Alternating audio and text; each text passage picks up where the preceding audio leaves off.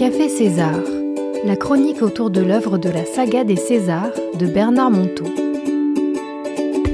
Bonjour à tous et à toutes et bienvenue sur le 93.6. Vous êtes sur Radio Bulle, votre radio de la jeunesse. Myriam Besson avec vous pour vous présenter un nouveau numéro de Café César. Café César, c'est notre petite parenthèse d'enchantement où nous découvrons une nouvelle aventure de Jacques et de César, héros des romans de Bernard Monteau. Et notamment depuis sa sortie il y a quelques mois, le dernier César, César l'imparfait heureux, coécrit avec entre Bernard Monteau et Sanji Ramboatiana. Et aujourd'hui, c'est une émission très spéciale car j'ai un invité d'honneur, Sanji Ramboatiana, qui a coécrit ce dernier tome, justement avec Bernard Monteau. Bonjour Sanji. Bonjour Myriam, bonjour à tous les auditeurs. Voilà, il y a aussi Christelle avec moi en studio. Bonjour, Christelle. Bonjour Myriam, bonjour Sanji, bonjour les auditeurs. Sanji, avant d'écouter une des histoires que, extraites du livre que tu as écrit, je voulais quand même euh, ben, que tu nous dises et que tu dises aux auditeurs euh, rapidement, peut-être quelques mots sur, euh, sur cette histoire du livre. Comment est née cette idée d'écrire ce cinquième tome avec Bernard Monteau? Ben, En fait, cette idée, elle est apparue parce que Aujourd'hui, ce qu'il faut savoir, c'est César. César, ça a été euh, le maître, euh, le maître de Jacques. César, c'est Guita Malas. Et Guita Malas, elle a enseigné à Bernard. Mais il y a toute une génération maintenant de personnes, dont je fais partie, qui ont été à leur tour enseignées par Bernard. Guita a transmis des secrets de sagesse à Bernard. Bernard nous les transmet à notre tour. Et il nous semblait important de pouvoir euh, écrire une nouvelle, une nouvelle série de César qui, elles, vont plutôt raconter comment euh, l'enseignement de guitare, après avoir passé par Bernard, se poursuit avec de nouvelles personnes comme, euh, comme, comme moi, par exemple. Et alors, quelle est la particularité euh, de ce livre? Est-ce par rapport Alors, ce livre, il a une double, par... une double particularité. La première, c'est que nouveau... de nouveaux personnages apparaissent, notamment celui de David. David, c'est c'est le prototype de l'élève de Jacques, quoi. C'est le gars qui a qui a grandi grâce aux conseils euh, euh, que Jacques lui a donnés euh, et qui à son tour essaye de les transmettre dans l'espoir que eh bien cette sagesse qu'il a reçue de la part de Jacques se poursuive encore dans des générations qui suivent parce que c'est la grande la grande loi de la la transmission spirituelle, c'est que elle passe de maillon en maillon et que le maillon de l'instant, il est à la fois très important parce qu'il va permettre la transmission à la suite et à la fois il est rien du tout parce que c'est la suite qui compte. Donc c'est un peu ça qui raconte ce livre. Ce livre, il parle de la transmission de cette sagesse et comment elle s'adapte euh, au temps moderne en fait. Donc, et donc dans chaque livre, on trouvera une chronique comme euh, comme celle que vous avez l'habitude de lire.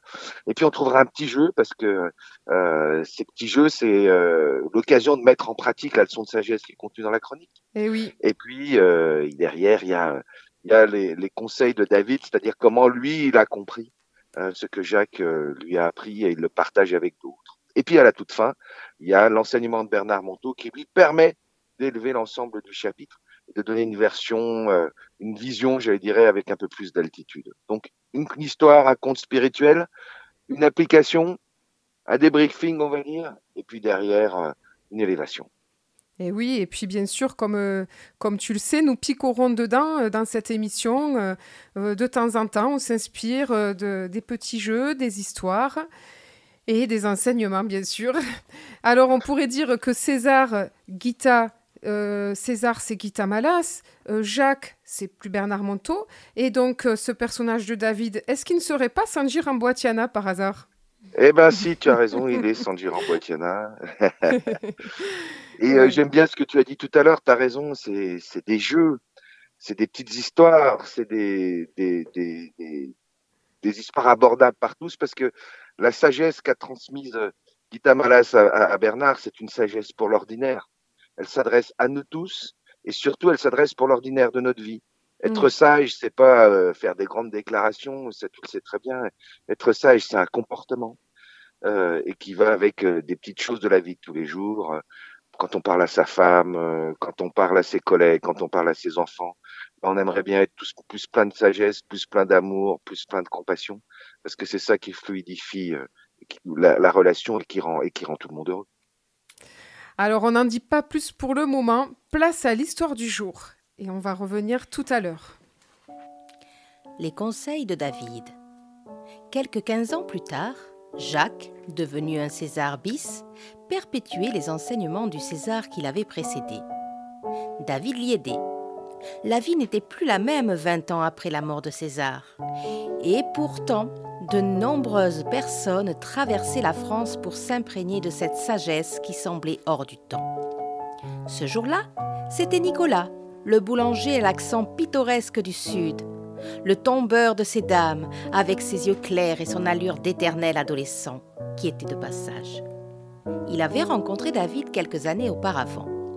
Celui-ci l'avait initié au jeu de Jacques et Nicolas s'était réconcilié avec son papa, avec qui il avait rompu à l'adolescence. Il avait découvert les imperfections de son père et s'était mis à les comprendre et à les aimer au, point que, maintenant, les deux hommes étaient devenus inséparables. Nicolas et David aimaient se retrouver au bar du château pour siroter une bière en début de soirée.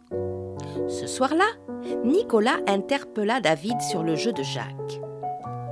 Il est super le jeu de Jacques sur le silence immobile. J'ai essayé plusieurs fois et ça m'a fait du bien. Voir les pensées et les dire à voix haute, c'est bête comme chou, mais ça fait un effet bœuf. C'est comme s'il y avait un temps sans pensée de plus en plus long entre chaque pensée. C'est super apaisant, presque enivrant. Tu me comprends, David Silencieux, David remerciait Jacques dans le secret de son cœur pour ses jeux géniaux de simplicité. Il acquiesça. C'est peut-être cela le vrai silence et la vraie immobilité. Il nous plonge naturellement dans le monde de la sagesse. Et pendant quelques instants, nous devenons sages à notre tour. Nicolas poursuivit. Il y a des fois, en revanche, c'est une espèce de méli-mélo dans ma tête. Les pensées m'échappent. Elles s'enchaînent à toute vitesse dans le désordre. J'ai remarqué que si j'essaie de les contrôler, je me mets à cogiter deux fois plus vite. Je n'ai plus qu'une envie, me lever et tout envoyer promener. J'ai l'impression que c'est comme un reflet de ma vie dans ma boulangerie, quand je me mets à courir de partout pour servir les clients, faire le pain, appeler le meunier. À la fin de la journée, je suis claquée et je n'ai plus qu'une envie, rentrer me coucher. Nous sommes dans l'assise comme nous sommes dans la vie. Et si tu trouves la solution pour t'apaiser dans l'assise, eh bien tu l'auras trouvée pour ta vie. Surpris, Nicolas resta bouche bée. Ben ça alors pensa-t-il. Ça ne ressemble en rien à ce que j'avais compris. Moi, je croyais qu'il fallait méditer, se concentrer, ne plus avoir de problèmes ou de pensées, devenir zen, comme on dit. David renchérit. Quand tu te surprends en train de penser, demande-toi quel petit garçon ça te rappelle. Puis, console-le. Puis David et Nicolas se quittèrent. À peine arrivé dans sa chambre, impatient d'expérimenter ce que David lui avait expliqué, Nicolas s'assit immobile et silencieux sur le rebord de son lit. Et oui, l'assise est un temple portatif que l'on peut emporter partout. L'agitation mentale ne tarda pas à le reprendre. À nouveau, il était repris par tout ce qu'il avait à faire. Dans un premier flash, il se vit s'agiter dans son magasin, coupable de ses pauses, comme s'il n'avait droit à aucune minute de répit. Dans un second flash, il se vit enfin dans sa chambre, et comme s'il y était à nouveau, il entendit la voix qui le traitait de fainéant parce qu'il s'était allongé devant la télévision. Il sentit même combien la personne qui lui faisait ce reproche se sentait elle-même tellement coupable lorsqu'elle se reposait. Alors Nicolas put se pardonner son besoin irrépressible de courir. C'était un héritage de son passé. Il se sentait soudain innocent de la manière dont il avait appris à fonctionner. Puis, dans un troisième flash enfin, il se vit pétrir le pain lentement, joyeux de sentir la pâte prendre forme sous ses mains. Il se vit parler avec encore plus d'attention à ses clients, heureux d'une rencontre un peu plus vraie. Ça y est, il avait la solution. Pas la peine d'essayer de se freiner, il n'y arriverait pas. Il lui fallait juste essayer de faire ce qu'il avait à faire avec le meilleur de lui-même. Ne pas faire moins, ne pas faire mieux. Dans le silence de son cœur, dans l'immobilité de son corps, tout lui avait été offert. Sa maladresse et sa misère à aimer, ainsi qu'un acte pour être meilleur avec lui-même et avec les autres. Il venait de mettre les pieds dans le monde du silence qui parle. Voilà, c'était l'histoire du jour extraite du livre César l'imparfait heureux. Vous êtes bien dans Café César sur Radio Bulle, votre radio de la jeunesse, et nous sommes en compagnie de l'auteur de ce texte, Sanji Ramboatiana. Alors, Sanji, est-ce que, tu pourrais nous en dire un peu plus sur ce silence qui parle? Bien, en fait, cette histoire, c'est une histoire vraie. Hein. C'est ce qui se passe, en fait, quand on s'assoit euh, dans le silence et l'immobilité. Quand on s'assoit dans le silence et l'immobilité, en fait, on a toutes les conditions pour être bien, pour être heureux. Il n'y a personne pour nous embêter. On est assis confortablement et on a euh, quelques instants de bonheur, euh, surtout de bonheur de sortir du bruit et de l'agitation. Puis, au bout d'un moment, ce qui se passe, c'est on commence à plus supporter le bonheur et on se trouve des tas de raisons pour se pourrir l'instant. Un peu comme ce que raconte euh, Nicolas. Voilà qu'il était parti pour être heureux et tout d'un coup des pensées sont arrivées à l'esprit, des pensées qui lui ont euh, fait quitter le bonheur de l'instant. Et on va apprendre dans l'assise à comment, après avoir constaté qu'on n'était plus aussi bien que l'on était au début, comment on peut faire pour retrouver ce bonheur.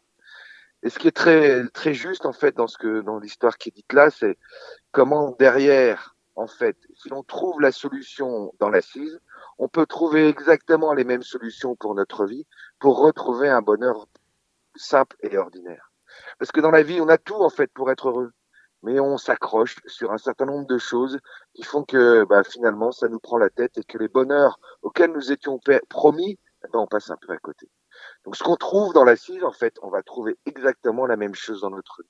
C'est ça le silence qui parle. Le silence qui parle, c'est nous faire miroir de ce qui nous empêche d'être heureux, nous faire miroir de comment on peut essayer de rejoindre quand même le bonheur euh, malgré toutes les mm. histoires qu'on se raconte. Quoi. Je le dirais comme ça. Donc on a, on a l'impression que c'est magique quand même, le silence immobile. Et alors, euh, d'où viennent ces, ces flashs? Est-ce que est-ce qu'on pourrait dire que c'est notre intuition, notre, notre inconscient? D'où ils viennent ces, ces flashs? Ben, En fait, on a tous un fond d'honnêteté, en fait.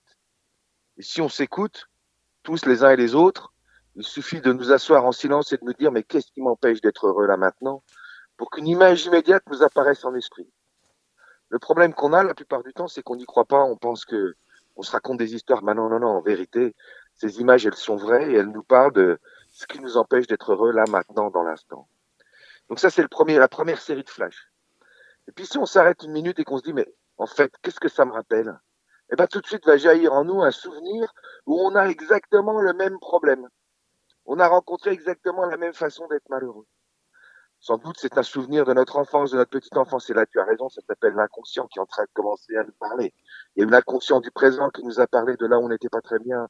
Dans notre présent, il y a un inconscient du passé qui nous explique en disant, bah, t'as vu, t'es pas bien dans ton présent parce que à cette époque-là, il s'est passé ci, il s'est passé ça.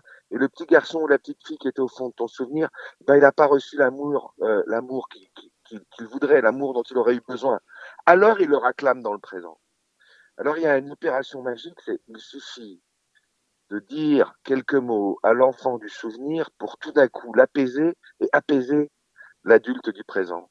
Et là, assez bizarrement, dans notre inconscient apparaissent les solutions. La plupart des temps, des solutions tellement simples qu'on les aurait balayées du revers de la main si on avait commencé à y réfléchir.